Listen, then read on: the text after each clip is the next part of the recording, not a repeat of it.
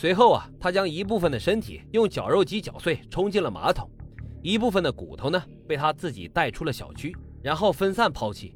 许国立交代，两个人之间的矛盾和炒股和新房装修有关。他和来女士在杭州共有两套房子，这两套房均是来女士拆迁所得。但是许国立呢，炒股票这些年赔了不少钱，连新房装修的钱都是贷款的。他曾经提出啊，要动用来女士的拆迁款，还要将一百二十平米的房子给自己和前妻所生的儿子做婚房。来女士呢没有同意，这也为他招来了杀身之祸。许国立和来女士他们其实是初恋，虽然两个人分手之后啊，都曾经有过一段婚姻，但是最终啊，他们还是走到了一起。来女士的大女儿、亲戚、邻居等人之前都曾经对媒体表示过。两个人看起来非常的恩爱，但是谁也没有想到，在好老公的面具背后隐藏着这样的杀机。案件调查结果出来以后，警方将此案定性为一场有预谋的杀人案。许国立用来处理尸体的绞肉机，早在一年之前就已经买回了家。也许来女士曾经还看见过。许多网友都表示，这个男人的心理素质太强了。再回看一遍采访视频，简直是让人毛骨悚然。许国立前妻的一位朋友对记者说：“曾经啊，在2007年的时候接到过许国立前妻的电话，当时他听起来非常的虚弱，说自己啊可能是要离婚了，还说许国立曾经多次家暴，曾经掐着他的脖子，把他掐得半死不活的，如果再不离婚的话，连命都要没有了。没有想到这样的结果发生在了兰女士的身上。”不知道在与来女士的婚姻当中，许国立有没有过暴力行为？但是相识近二十年，结婚十几年，却因为金钱对自己的妻子痛下杀手，还演了一出自以为天衣无缝的大戏，实在是令人唏嘘不已呀。二零一八年，联合国犯罪问题办公室公布了一组数据，全世界每天啊，平均有一百三十七名妇女被自己的伴侣或者是家庭成员杀害。在二零一七年记录在案的八点七万名女性受害者当中，百分之五十八的凶手是家人，百分之三十四的凶手是丈夫或者是男朋友。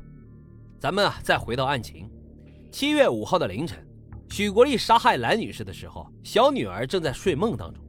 根据警方调查的时间线，许国立在五号白天的时候把小女儿给支走，然后才进行了分尸。他在被抓之后。十二岁的小女孩暂时住在了蓝女士的姐姐家，小小的年纪就要经历这样的事情，实在是让人心疼啊。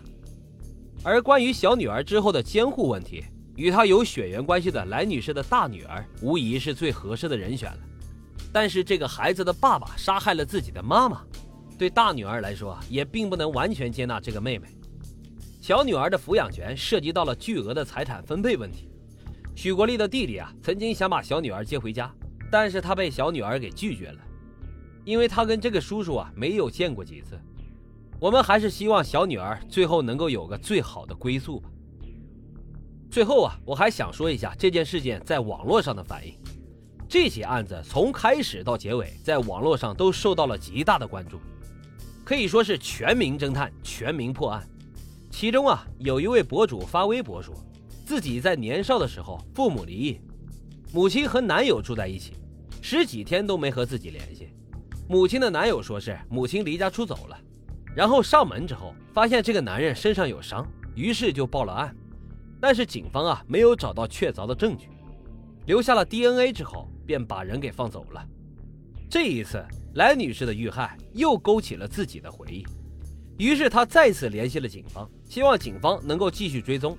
现在的刑侦技术啊，也是越来越发达了。他相信法网恢恢，疏而不漏，恶人终将会被绳之以法。还有，在来女士失踪案发生之后，出现了一些让我十分不能理解的现象。我发现啊，在来女士的新闻旁，有人借着这个热点推销自己的绞肉机，甚至在一些电商平台上面，绞肉机的热度啊，也的确是高了不少。还有在一些平台上面，有人故意幽默。发出了老婆不听话就绞肉机警告、两吨水警告、化粪池警告等等，这些视频内容居然还引起了一批人的跟风。对于这样的迷惑行为，我实在是不能理解。你是为了显摆自己的俗不可耐呢，还是以为自己很幽默？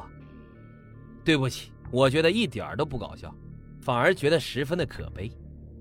一起命案，一条人命，居然就这样被拿来开玩笑，这样没有边界、没有原则、不分是非的玩笑，对受害者的家人来说，对是非观还没有完全形成的小朋友们来说，产生的影响是会十分负面的。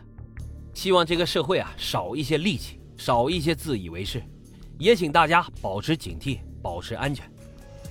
好的，今天的案子就为大家讲到这里。还是要跟大家说一下，从本期节目开始会设立抽奖环节，您只要参与打赏，无论多与少，中奖的听友呢都会得到打赏金额三倍的现金红包返还。希望大家多多的参与。最后啊，再啰嗦一句，本节目接受任何形式的赞助打赏与合作，欢迎各位老板与我联系。好了。破解犯案动机，解剖人性善恶。感谢收听老白茶馆，我们下集见。